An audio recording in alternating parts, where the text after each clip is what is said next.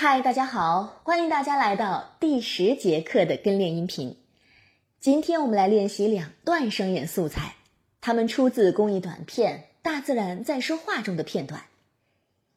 一个角色是大自然母亲，一个角色是花。我们借由这两个形象，体会声音的色彩、共鸣以及年龄的变化。我们先来一起听一下。有人称我为大自然，也有人叫我大自然母亲。我已经度过了四十五亿年，是你们人类存在时间的两万两千五百倍。我并不需要人类，人类却离不开我。是的。你们的未来取决于我。如果我繁盛，你们也将繁盛；如果我衰败，你们也会衰败，甚至更糟。我已经存在了亿万年，我养育过比你们强大的多的物种，也曾让比你们强大的多的物种因饥饿而死亡。我是花。人们常说我很美，我知道，你们喜欢我，迷恋我，我的外表。但是你们别忘了，没有我，生命无从谈起。想想看，谁在哺育你们？是我。每个水果来自于我，每颗麦子也来自于我，每个土豆、每粒米都来自于我，难道不是吗？这两篇素材的声音，一个年纪成熟、气质沉稳，共鸣多在胸腔；一个年纪年轻、偏优雅轻快，共鸣多在口鼻。这样呢，就可以在音质上让两个声音形象的差异化显现出来。在开始之前，我们可以先尝试寻找不同的共鸣位置，用胸腔共鸣和口腔共鸣朗诵同一首诗。那首先是胸腔。我们先寻找胸腔共鸣的位置，从高到低，从实到虚的发出哈音，哈哈哈哈哈哈哈。喉咙放松，把声波反射到胸腔。春眠不觉晓，处处闻啼鸟。夜来风雨声，花落知多少。我们再来一遍。春眠不觉晓，处处闻啼鸟。夜来风雨声，花落知多少。再试一下口腔，先寻找位置，口腔打开，笑肌提起，上颚形成圆顶，让声波沿着这个圆顶向上齿背方向推送，发出 i 的音。哎，找到感觉。春眠不觉晓，处处闻啼鸟。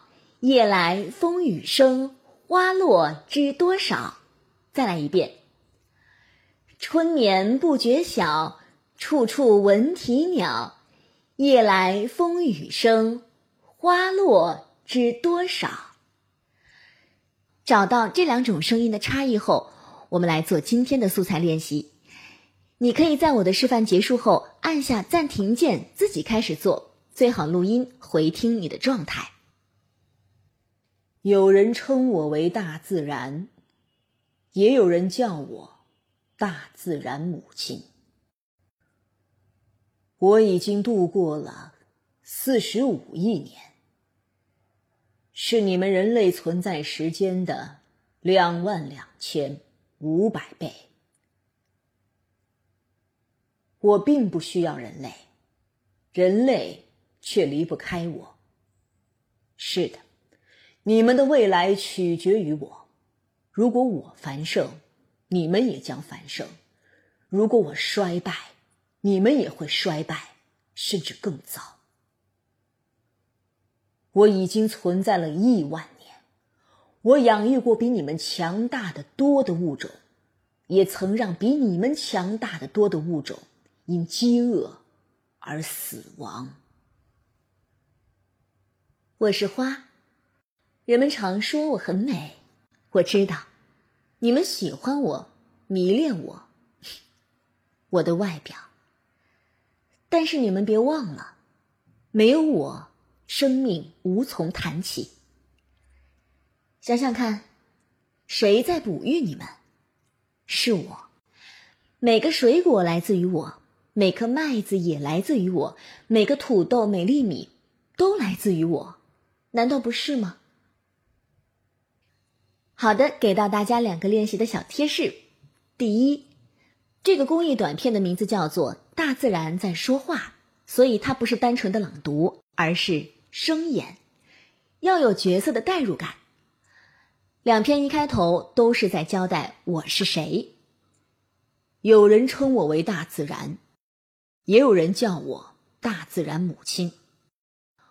我是花，人们常说我很美，我知道，都是有在交流、在说话的感觉。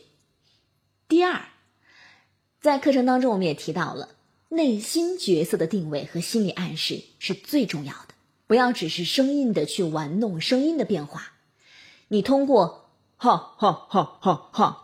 找到胸腔共鸣的位置后，也要充分的进入到大自然母亲这个角色的内心世界当中。想想看，她存在了那么多年，她的权威和霸气是不容挑战的。她没有任何的畏惧，但是她却很愤怒人类的所作所为，所以语气当中是有很强烈的威胁意味的。是的，你们的未来取决于我。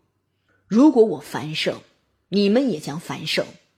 如果我衰败，你们也会衰败，甚至更早。没有高声的喊叫，不要情绪失控，要有那种不怒自威的感觉。正确的音色结合这样的情感表达，才可以把这段素材演绎的更加生动。同理，花的声音呢是自信和灵动的，它娇艳美丽，因此声音一定是动感的。可以把共鸣位置放在口鼻处，这个气息也可以欢快一些。只要进入到这个角色呢，声音当中就会出现这样的气质。你们喜欢我，迷恋我，我的外表。但是你们别忘了，没有我，生命无从谈起。他并没有大自然那样的霸气，他的劝说会相对柔和，但是并不柔弱。好的，最后一节课的练习就到这里。想要有免费的声音评测以及优质好课，可以加上老师微信：四幺九八八四二三。